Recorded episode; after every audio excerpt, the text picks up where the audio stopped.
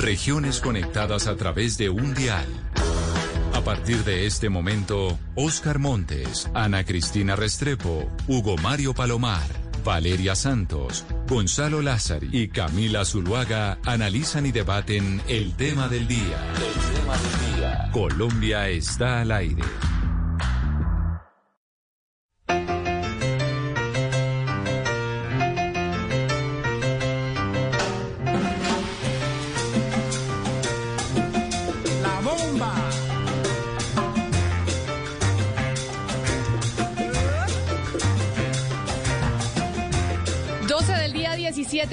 Seguimos conectados con ustedes aquí en Mañanas Blue. Como los digo siempre, vamos desde las 4 de la mañana hasta la 1 de la tarde. Saludamos a esta hora especialmente a quienes se conectan con nosotros todas las noches a través de Noticias Caracol, ahora el primer canal digital de noticias en Colombia.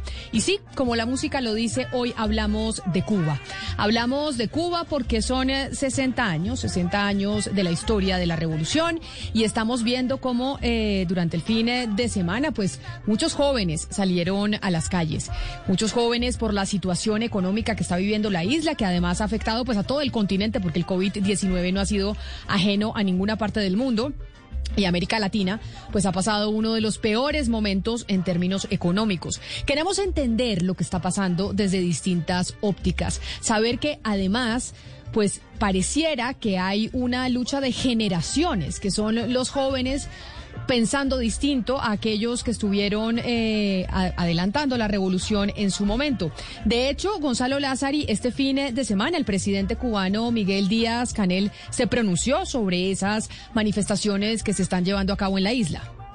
Es así, Camila. Luego de que se hiciera mm, vistoso una etiqueta en redes sociales llamada SOS Cuba, pues el presidente Díaz Canel y también respondiéndole a los manifestantes que salieron en diferentes zonas de Cuba, dijo lo siguiente, Camila. Llamó a defender la revolución y anunció en su momento que tendrán que pasar por encima de sus cadáveres si quieren llegar al gobierno, si quieren tumbar o que la revolución desaparezca de Cuba. Esto fue lo que Díaz Canel repito, anunció el día de ayer diciendo que tendrán que pasar sobre sus cadáveres.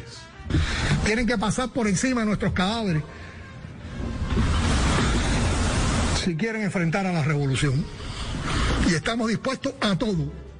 Y estaremos en las calles combatiendo.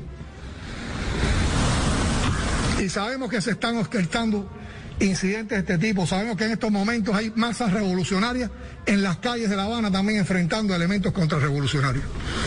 Separamos a los revolucionarios que puedan estar confundidos, separamos a los habitantes de, de Cuba que puedan tener determinadas preocupaciones, pero no vamos a admitir que ningún contrarrevolucionario, mercenario, vendido al gobierno de los Estados Unidos, vendido al imperio, recibiendo dinero de las agencias, dejándose llevar por todas estas estrategias de subversión ideológica, vayan a provocar desestabilización en nuestro pueblo y habrá una respuesta revolucionaria. Eso era lo que decía en uno de los apartes el eh, presidente Miguel Díaz Canel, pero Gonzalo, quizá el audio o en la declaración más fuerte fue cuando convocó a todos los comunistas y revolucionarios a defender la revolución en las calles. Y por eso también aquí estamos convocando a todos los revolucionarios del país, a todos los comunistas, a que salgan a las calles en cualquiera de los lugares donde se vayan a producir estas provocaciones. Hoy, desde ahora y en todos estos días. Y enfrentarla con decisión, con firmeza, con valentía. Sí, Camila, recordemos que Fidel Castro era el que decía la calle desde los revolucionarios, pero parece que a Díaz Canel no le gusta. Y, no solo dijo esto, sino que hay que eh, recordar que él fue inmediatamente al lugar donde todo se originó, que fue en San Antonio de los Baños, donde la protesta empezó no solamente por la escasez de alimentos, sino por la escasez eh, de alimentos, por la falta de vacunas, de provisión de vacunas y además por los cortes eh, eléctricos frecuentes. Entonces, no solamente es esa transición generacional, sino que es una falta de liderazgo y, eh, por supuesto, una escasez que no solamente eh, se debe eh, al, al, bloqueo, sino a un, a un manejo de la política por parte de Díaz Canel que no le está saliendo nada bien. Pero no solo se pronunció Miguel Díaz Canel, que además hacía referencia a los Estados Unidos y cómo estas manifestaciones podrían ser promovidas por agentes desde el país del norte. Pero esta mañana habló eh, Biden, el presidente norteamericano, y ¿qué dijo eh, Hugo Mario? Camila, dijo el presidente de los Estados Unidos que el gobierno de Cuba, el gobierno comunista, dice él, debe escuchar a los manifestantes que están exigiendo el fin de la represión y de la pobreza. Textualmente, eh, Camila eh, dijo Biden, comillas, estamos con el pueblo cubano y su claro llamado a la libertad y al rescate de las trágicas guerras de la pandemia y de las décadas de represión y sufrimiento económico al que ha sido sometido por el régimen autoritario de Cuba. Además remata este comunicado el presidente de los Estados Unidos diciendo, Estados Unidos pide al régimen cubano que en lugar de enriquecerse, escuche a su pueblo y atienda sus necesidades en este momento vital. ¿Qué está pasando en la isla? Pues queremos entenderlo con varias voces y una de ellas es Pablo Guadarrama, que es profesor y escritor, miembro fundador de la Sociedad Cubana de Investigaciones Filosóficas y miembro de la Sociedad de Hispanismo Filosófico. Profesor Guadarrama, bienvenido a Mañanas Blue, gracias por estar con nosotros. Muchas gracias, Camila. Y empiezo por preguntarle así, abiertamente, ¿qué es lo que está pasando en la isla? Pareciera que fuera como un enfrentamiento también generacional de aquellos jóvenes que hoy están en las calles y que no se identifican con lo que vendió la revolución durante mucho, durante mucho tiempo, incluso décadas. Bueno, Camila, ante todo quiero agradecer a Blue Radio por haberme concedido la posibilidad de dar mi opinión personal eh, sobre un eh, elemento que tengo, bueno, un criterio muy limitado porque me encuentro acá en Bogotá, no estoy en Cuba. Pero además eh, discrepo totalmente de que sea un conflicto generacional, como tú lo estás presentando o como algunos quieren presentarlo. Yo no creo, porque habría que ver entonces los videos que pasó esta mañana la televisión cubana para que vean a los jóvenes también apoyando la revolución cubana. O sea, no vayan a creer que el problema es de jóvenes contra viejos. Me parece que es un absurdo.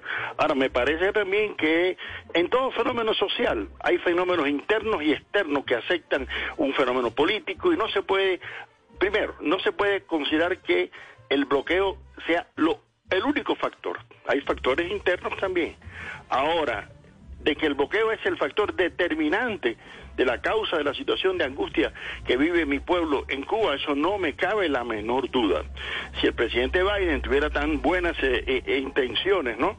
Como eh, lo expresa, pues se enfrentaría menos a las más de 180 países del mundo que han condenado ese injusto criminal eh, bloqueo por eh, más de 60 años. Y qué casualidad que además que Israel y Estados Unidos los únicos que se ponen no eh, apoyando ese, ese bloqueo. Parece que hay ciento y tantos países del mundo que están no equivocados. Esa es mi opinión con relación en primer lugar creo que lo que ha sucedido en Cuba hay factores internos bien. Hay situaciones hay errores económicos ¿Qué país no tiene un gobierno, no tiene errores económicos, errores políticos? Todos lo tienen. ¿Qué país no tiene eh, divisiones? Ahora, el pueblo cubano, la mayoría tuvo la oportunidad de opinar sobre la nueva constitución que se apoyó, se aprobó en el año 1919 y más del 86% de la población de Cuba apoyó ese proyecto socialista. Entonces, claro, hay una minoría que está en contra.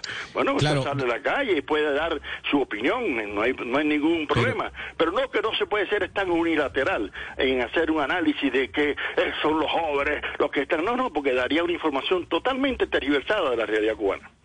Pero, doctor Pablo, lo que hay que decir es que el bloqueo eh, no es el responsable de que solamente haya medios de comunicación estatales, de que haya solamente televisoras estatales. No es culpable de que a las personas que piensen diferentes las metan presa, ya sean periodistas o ya sean activistas culturales. Eh, lo que hay que decir es que el bloqueo, si bien es cierto, forma parte de la historia de Cuba en el ámbito económico, en el ámbito político no. Porque el bloqueo no le está, no, le está obligando el gobierno cubano a que nada más se rijan los medios a través de una señal estatal, o de periódicos estatales, o de radios estatales. Mira, Gonzalo, una cosa es el bloqueo y el efecto económico, político, social y cultural que tiene en todo, incluso deportivo, hasta eso, ¿no?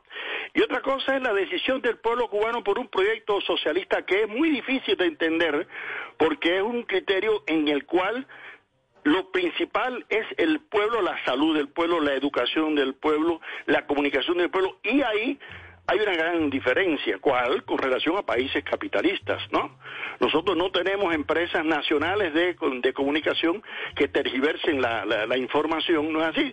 De la misma forma que entendemos que la salud es que los enfermos no son clientes como pasa en los países capitalistas, sino que son pacientes y por eso la salud pública en Cuba es gratuita, la educación es gratuita, porque la educación no es un servicio que se vende, sino que es un derecho del pueblo. Ahora, si el pueblo cubano decidió no que las formas de comunicación son en manos de, de los recursos estatales, bueno, pues lo, es una decisión del pueblo cubano y hay que respetarla. Nadie puede imponerle a otro pueblo cómo tiene que organizar. Nadie tiene el democratómetro perfecto para decir, esta es la forma superior de democracia. Mire qué pasó en las elecciones de, Estados Unidos. ¿Qué ha pasado? Cada vez que hay elecciones en un país de América Latina, vienen observadores de Estados Unidos, de Europa, a ver qué pasa. Pero cuando hay elecciones en Estados Unidos, nunca va un observador de Guatemala, de Honduras, a ver qué pasa con las elecciones. ¿Por qué? Porque se creen que allá la democracia norteamericana es perfecta y todas nuestras, nuestras democracias son imperfectas. claro, doctor Pablo, pero hay, No, es que usted dice algo que me llama mucho la atención y es interesante el debate. Usted dice, bueno, así lo decidió el pueblo cubano, que la comunicación está en manos del poder estatal, para que no se tergiverse la información. Pero eso es lo que lleva a uno a pensar es que tampoco hay crítica, porque los medios estatales no van a criticar al gobierno central. Entonces, la pregunta es, dentro de un modelo socialista no puede haber libertad de expresión en donde cada uno piensa diferente. Mira, el pensamiento siempre es libre y el pensamiento es diferente. Tú deberías informarte un poquito mejor, Gonzalo, para que veas cómo algunas emisoras de radio, de televisión, critican también medidas del pueblo cubano. No es que se hayan que tengan una mordaza en la boca, ¿no? Los periodistas ni eso. Mira, yo pertenezco a la Unión de Escritores y Artistas de Cuba y en los congresos que se producen en la UNIAC, que es como así se llaman, se hacen críticas profundas internas, pero siempre en favor de apoyar el proyecto socialista que decidió el pueblo cubano, porque el pueblo cubano conoció lo que era el multipartidismo antes de la revolución, ¿no? Mi mamá que fue, incluso estuvo presa en las cárceles de la dictadura, porque aquello decía una dictadura, ¿no? De, de, de, Batista, que era del Partido Liberal, una vez me dijo, no, yo me fui del Partido Liberal porque no había nada más parecido a un, un liberal que un conservador y un más parecido a un conservador que un liberal. Esa es la opinión de mi mamá, que tenía apenas un tercer grado, ¿no? Y que casi se terminó de alfabetizar después de la revolución. Si ese pueblo si esa mayoría decidió tomar esa opción del socialismo, hay que respetarla. Mira, nosotros no le imponemos a ningún otro país que opte por parecerse al, al concepto que tiene el pueblo cubano de cómo debe organizar. Entonces déjenos tranquilos y déjenos abrir el comercio libremente y no que estén persiguiendo al pueblo cubano que ha desarrollado su propia vacuna, porque no nos han permitido tampoco ni siquiera los insumos médicos para las vacunas, incluso ni las jeringuillas, ¿no? Para aplicarlas. Y nadie habla de eso no hablan de que Cuba eh, ha sabido manejar mejor que muchos países de América, incluso de Estados Unidos y Europa. Dígame. Pero pero entonces, en ese sentido, lo que usted nos está diciendo que es bien importante, eso tiene que ver mucho con el liderazgo, es decir, con la capacidad de, eh, de hablar, de negociar, de, de dialogar. Eh, ¿Usted cree que esto que estamos viendo ahora tiene también eh, que ver con ese tránsito de haber tenido antes a Fidel, un líder del tamaño de Fidel Castro, eh, pasar después ese tránsito hasta llegar a Díaz Canel? ¿Usted cree que aquí hay un problema de liderazgo y de falta de habilidad política? Mira, coincido contigo, Ana, que Fidel Castro no es igual que Díaz Canel. Yo conozco a Díaz Canel porque fue estudiante de mi Universidad Central Marta Abreu de las Villas, profesor de mi Universidad Central de las Villas, emanado de ahí, dirigente de la Juventud Comunista, ¿no? Y lo conozco prácticamente desde que era estudiante. Entonces, lógicamente, no es lo mismo a un Fidel Castro que se enfrentó al imperialismo incluso en las arenas de Playa Girón, ¿no? Y derrotaron la primera intervención norteamericana para acabar con el socialismo en Cuba. Desde el año 61 están tratando de acabarlo, ¿no? Y no han podido. Yo no sé por qué razón será, pero bueno, parece que al pueblo cubano no le gusta, ¿no? Eh, seguir siendo una eh, colonia o neocolonia norteamericana como intervinieron en Cuba desde el año 1898 para impedir que el pueblo cubano fuera independiente. Pero bueno, el asunto es que uno no puede comparar a, Miguel Díaz Canel con Fidel Castro, eso es imposible. Ahora, decir que hay una falta de liderazgo, mira, en Cuba hay una nueva generación que está dirigiendo y son jóvenes también los que están dirigiendo. Hay que ver ese Consejo de Ministros. Hay que, mire, esta mañana estuve viendo Telesur porque a mí me gusta ver también no solamente algunas emisoras. Yo veo Deutsche Welle, BBC, eh, France, Euronews, pero también veo Telesur, ¿entiendes? Porque si me voy a llevar solamente por algunas emisoras que solamente me dan una imagen tergiversada de mi país y del mundo, pues trato de ver otras emisoras y también para practicar los idiomas, ¿no? Entonces, yo creo que nosotros no podemos guiarnos solamente por un solo criterio. Y por eso reitero, hay que tener una visión un poco multifactorial, de perspectivas diferentes, ¿no? Yo sé que yo tengo una posición ideológica a favor de la revolución, lo he declarado públicamente y no me lo he hecho en varias ocasiones, no solamente en mi país, donde quiera que sea. Ahora, decir que hay un conflicto de liderazgo, no lo creo, con el mayor respeto, como dicen ustedes los colombianos, Ana. A ver, profesor Guadarrama, pero eh, usted dice, eh, los cubanos escogieron el modelo socialista y tal vez tiene razón, pero eso sucedió hace más de 50 años y tal vez la gente se cansó mm, no tanto del socialismo, pero sí de pronto de la dictadura. Existen modelos socialistas, no. termino, existen modelos de, de, socialismo en el mundo exitosos en Europa, pero además son democracias. ¿Cuál es el temor de Díaz Canel? ¿Por qué no, no se abre la democracia? ¿Por qué no convoca unas elecciones libres? ¿Por qué no compite con otros eh, partidos, con otras ideologías? Mira, yo parece que tú no estás muy bien informado en que hace 50 años la nueva constitución se aprobó en marzo del año 19, 2019, no hace ni dos años, y ahí estaba el proyecto socialista que se hizo en, en discusiones públicas en todas las instancias de sindicatos, de universidades, de Comité de Defensa de la Revolución, y se aprobó por un referendo secreto y directo en que el 86% de la población votó a favor y un 14% votó en contra de del, proyecto eh, eh, socialista. Ahora, si esa fue la decisión del pueblo cubano, como decía Benito Juárez, el respeto al derecho ajeno es la paz. Ah, ¿qué quieren? Elecciones de multipartidismo para que gane el que más plata tiene, el que más manipule las emisoras y las televisoras. Esa, esa no es el criterio que tiene la población eh, cubana. Además hay una cosa, el Partido Comunista de Cuba no es el partido electorero en que la gente promete que van a construir un río aunque no haya eh, construir un puente cuando no haya río. Eso ya el pueblo cubano se cansó de eso. Entonces, eso de elecciones libres depende de cómo se entiendan las elecciones libres. Depende si se, va a subordinar todo a los partidos que más plata tienen y que más campañas electorales tienen y que prometen para no, no cumplir. El pueblo cubano no está en la decisión de tomar ese criterio y hay que respetar esa decisión del pueblo cubano. Pero permítame entonces, profesor Irme para Cuba, en donde está Iliana Hernández, que también nos atiende y es periodista y activista. Señora Hernández, bienvenida a usted también aquí a Mañanas Blue. Gracias por sumarse a esta transmisión. Señor mío, eh, dígame una cosa, usted está aquí en Cuba para decir qué es lo que quiere realmente el pueblo cubano, porque yo sí estoy en Cuba y estoy oyéndolo a usted y estoy totalmente indignada con lo que usted está diciendo. O sea, aquí no existe ninguna revolución, aquí lo que hay es una dictadura, aquí lo que están en el poder son un grupo de mafiosos del crimen organizado y usted lo que está defendiendo es una dictadura, no a una revolución. La revolución fue traicionada por Fidel Castro en 1961 cuando se declaró comunista ante el mundo entero. Estafó al pueblo cubano.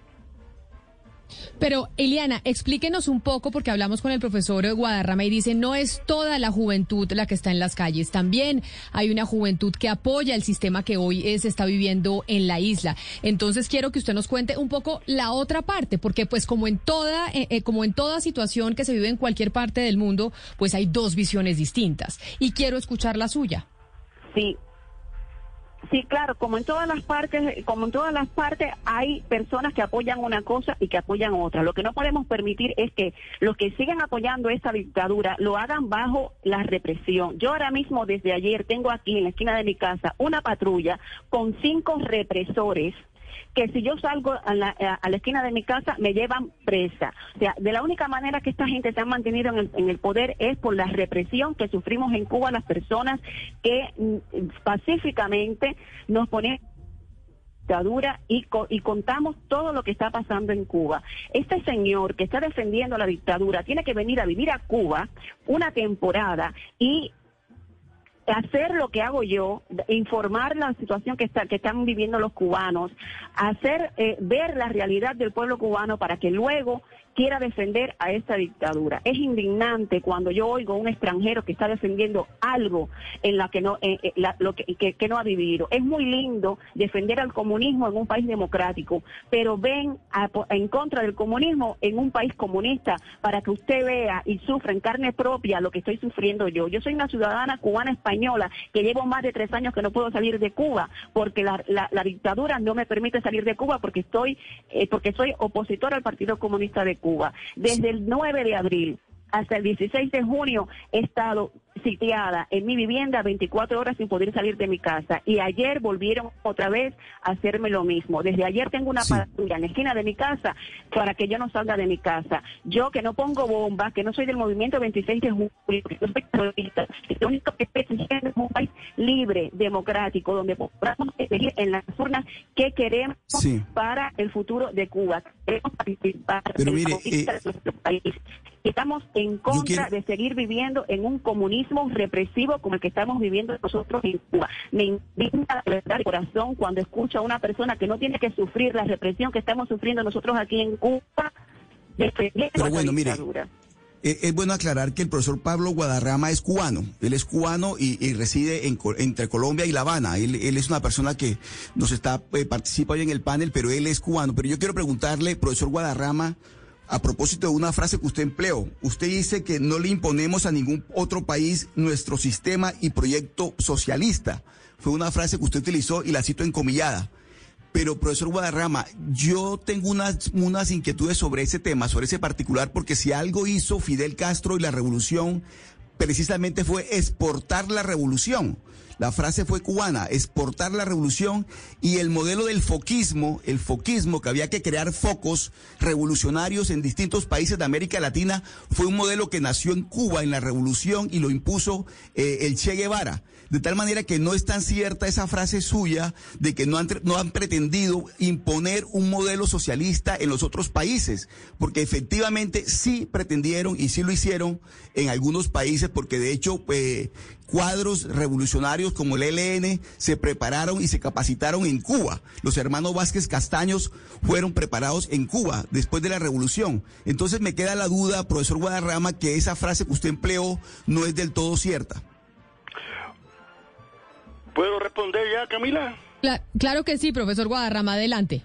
Bueno, si vamos a hablar de historia de la exportación de las revoluciones, habría que comenzar con las revoluciones burguesas inglesas y francesas, ¿no? Igual, incluso con la revolución haitiana, porque los ejemplos de las revoluciones se multiplican históricamente siempre. Es decir, que las revoluciones, por ejemplo, la, Comuna de París se expandió, la Revolución de Octubre en Rusia en 1900. Es más, la Revolución Mexicana tuvo réplicas en Sandino, en Farabundo Martí. ha sido siempre un proceso normal, ¿no?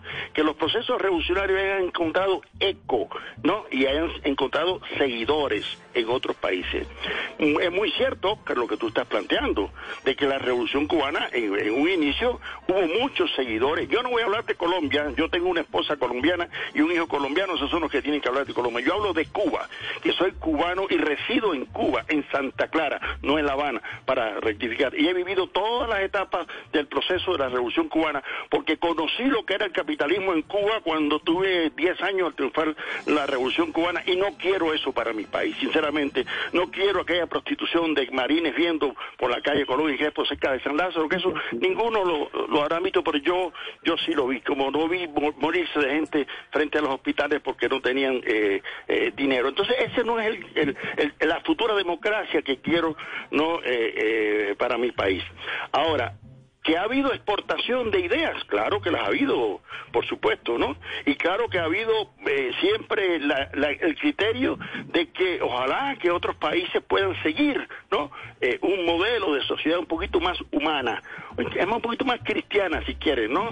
Donde la gente no se muera de hambre en las calles, donde la gente tenga salud, donde tenga la capacidad de, de educarse, no pasar por una universidad y si no tiene plata no estudiar.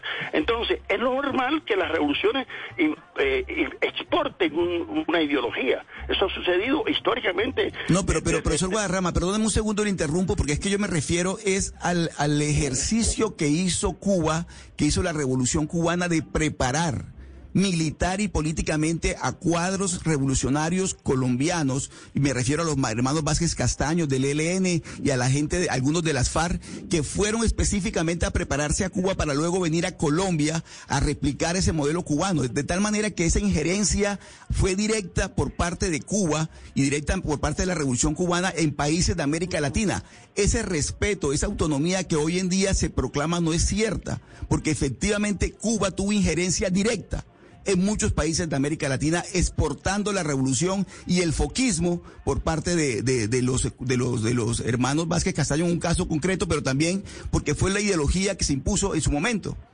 Te reitero que de Colombia no voy a hablar. El foquismo se fue expandiendo desde la Revolución China de Mao Zedong desde 1949 por toda América Latina. ¿Así? Por lo tanto, no se le puede solamente a un solo proceso que haya espontado eh, ideas respecto a un proyecto revolucionario.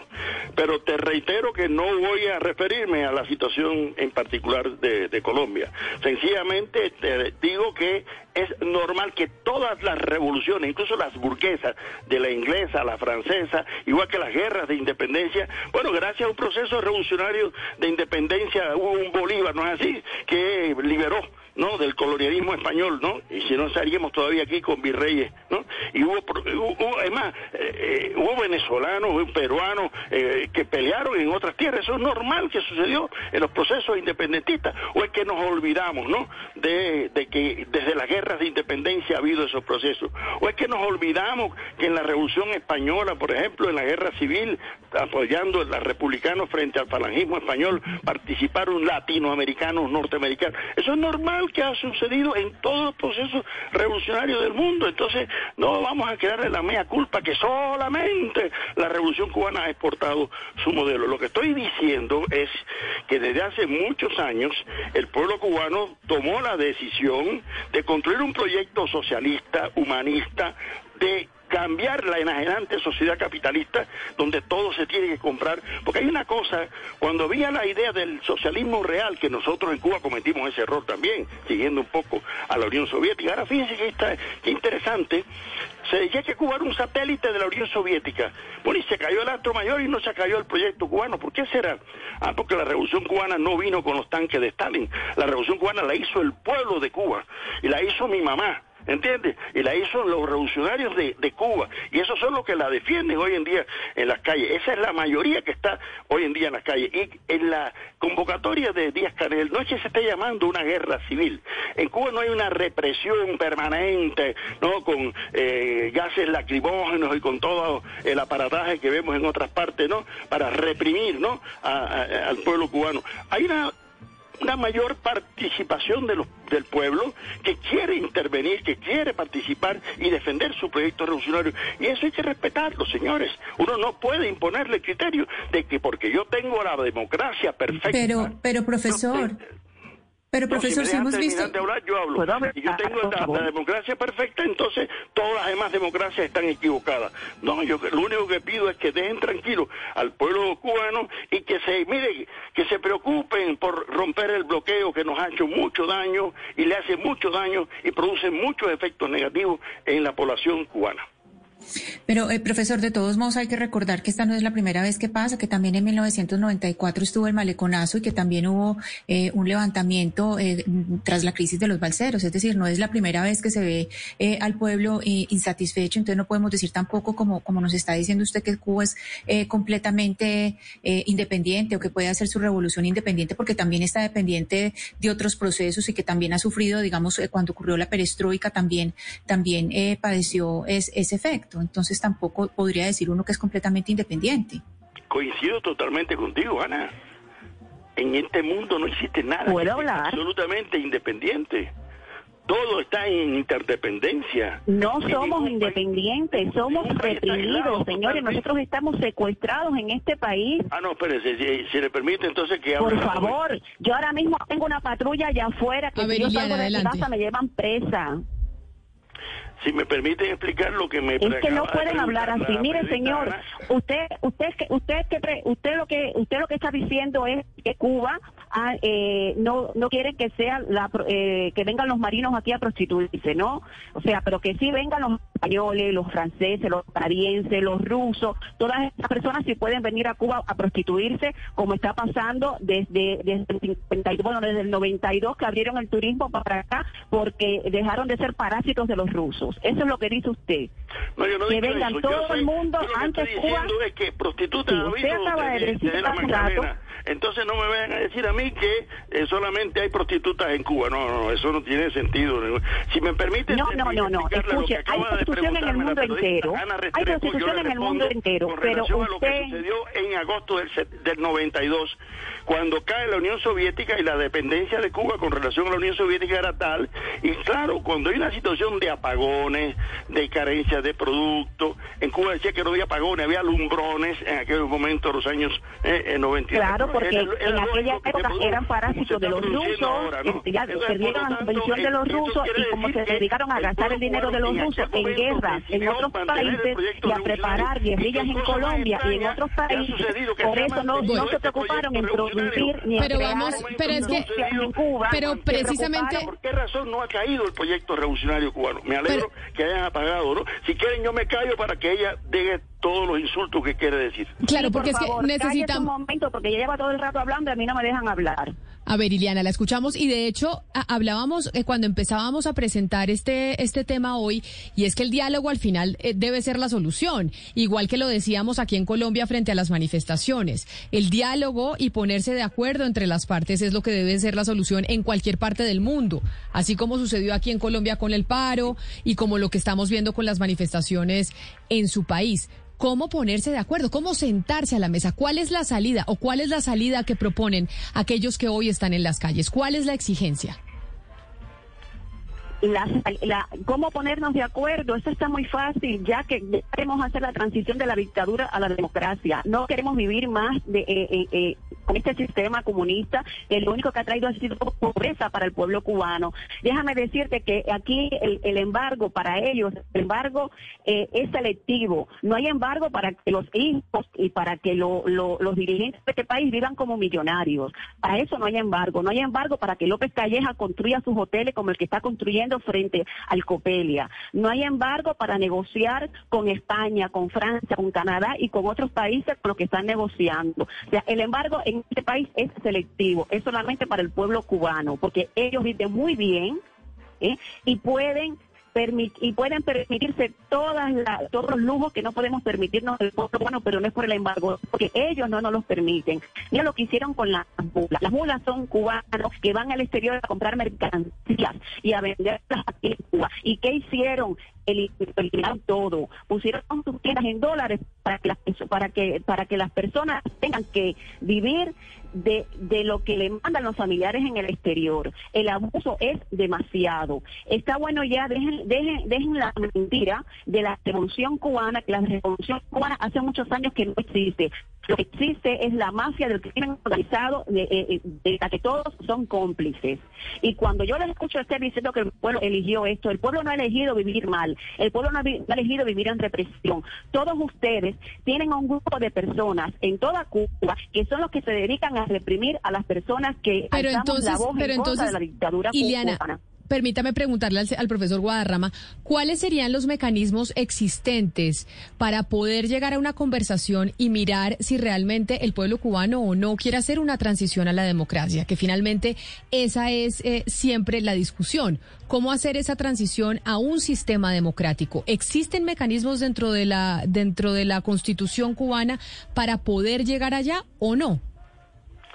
Mira, Camila, por supuesto que existen esos mecanismos de recogida de firmas y de presentación ante la Asamblea Nacional del Poder Popular para presentar cualquier eh, opción.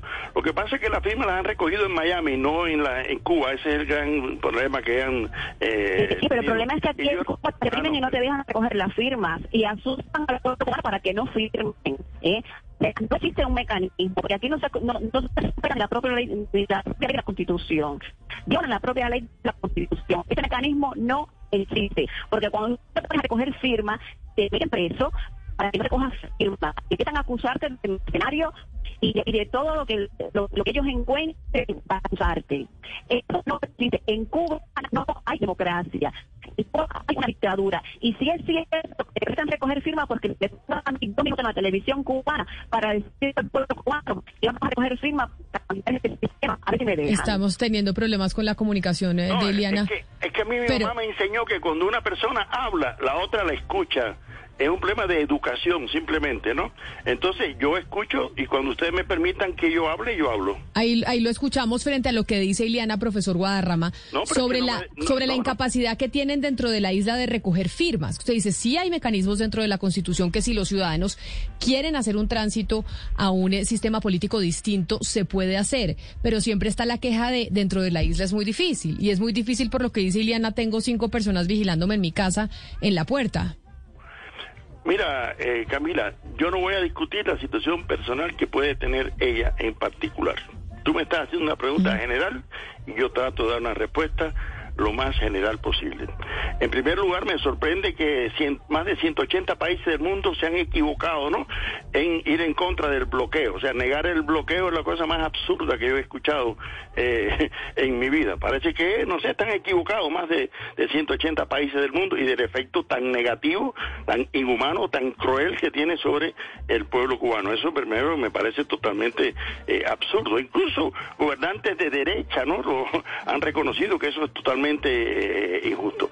Eh, por otra parte, alguien preguntaba, creo que era Gonzalo, ¿no? ¿Por qué no siguen el modelo del socialismo eh, europeo? Bueno, la socialdemocracia es el taller de reparaciones del capitalismo. Parece que el pueblo cubano ese tipo de socialismo no le agrada, ¿no? Además, no es lo mismo el socialismo en Suecia, en Alemania. Yo estudié en Alemania y conozco un poquito lo que es la vida de la socialdemocracia europea. Pero además, no es lo mismo un país capitalista desarrollado que en un país que ha, tenido que enfrentarse a una situación tan dura y sin embargo ha tenido unos éxitos e, económicos y sociales y en la ciencia y en la medicina y en la salud y en el deporte y en la cultura reconocidos por el pueblo, no, no solamente por el pueblo latinoamericano, sino por el mundo entero.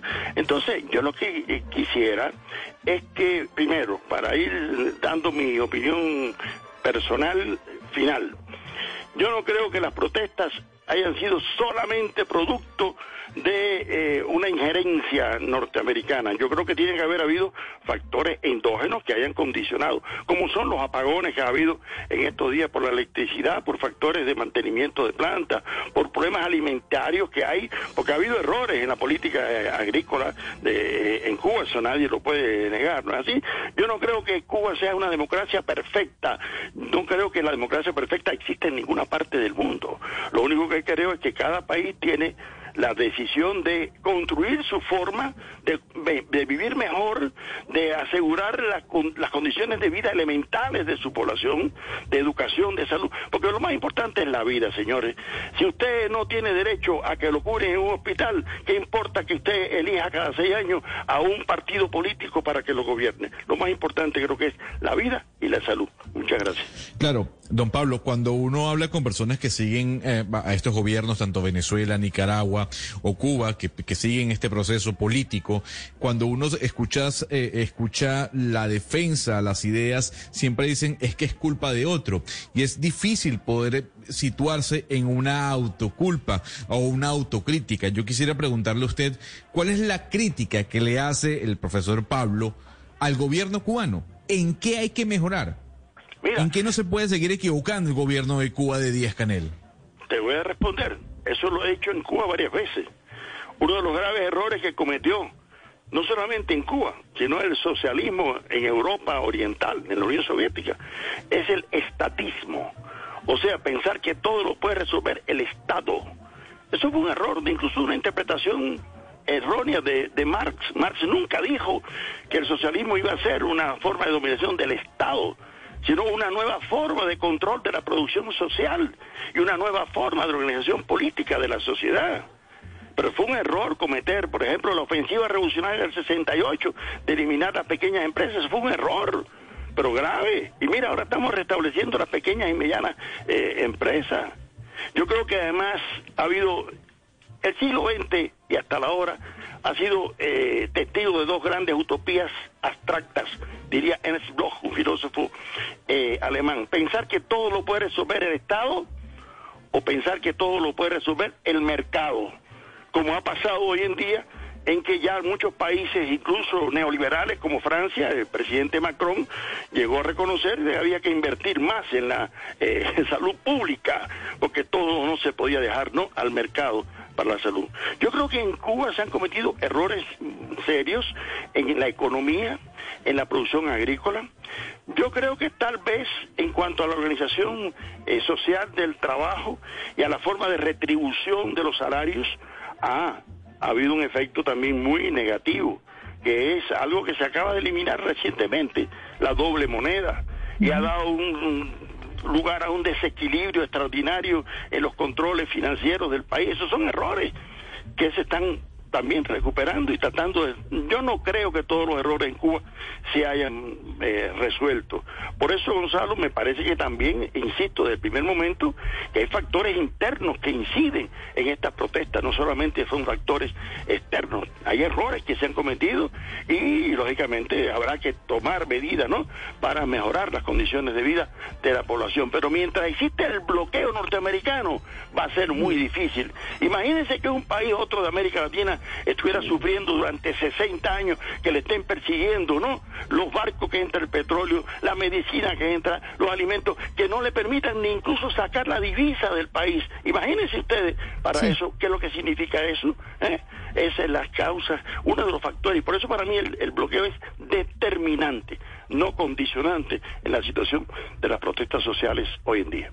Profesor Pablo Guadarrama, profesor y escritor, miembro fundador de la Sociedad Cubana de Investigaciones Filosóficas y miembro de la Sociedad de Hispanismo Filosófico, mil gracias por haber hablado hoy con nosotros aquí en Mañanas Blue. Queríamos también escuchar pues esa otra cara de la moneda de lo que está pasando en Cuba y lo que piensan otros cubanos de lo que está pasando en la isla. Feliz resto de día para usted. Muchas gracias, Camila. Iliana, y también a usted gracias, porque sabemos que usted está allá en la isla y es esa posición de quienes están hoy en las calles. Gracias por atendernos. Así es, muchísimas gracias. Y quería eh, eh, decir una cosa, no es el embargo lo que nos tiene en esta situación, es un sistema corrupto que tiene al pueblo en la miseria. El embargo no tiene nada que ver con esto. Y mientras exista esclavitud en Cuba, en Estados Unidos no va a negociar con este régimen. Es Iliana Hernández, periodista y activista cubana. Esa es la situación que se vive hoy en la isla, la noticia en América Latina, las manifestaciones que se están eh, presentando en La Habana de aquellos que quieren hacer una transición a un régimen democrático y otro sector que dice que escogieron vivir en socialismo y la situación que enfrenta el eh, presidente Miguel Díaz Canel que es bastante compleja y hace mucho no se vivía una situación como tal en Cuba. Son las 12 del día, 59 minutos. Así nosotros vamos llegando al final de Mañanas Blue cuando Colombia está al aire. Un saludo muy especial para todos ustedes. Gracias por conectarse con nosotros siempre desde las 4 de la mañana hasta la 1 de la tarde. Y gracias, como siempre, por conectarse todas las noches, de lunes a viernes, a Noticias Caracol Ahora.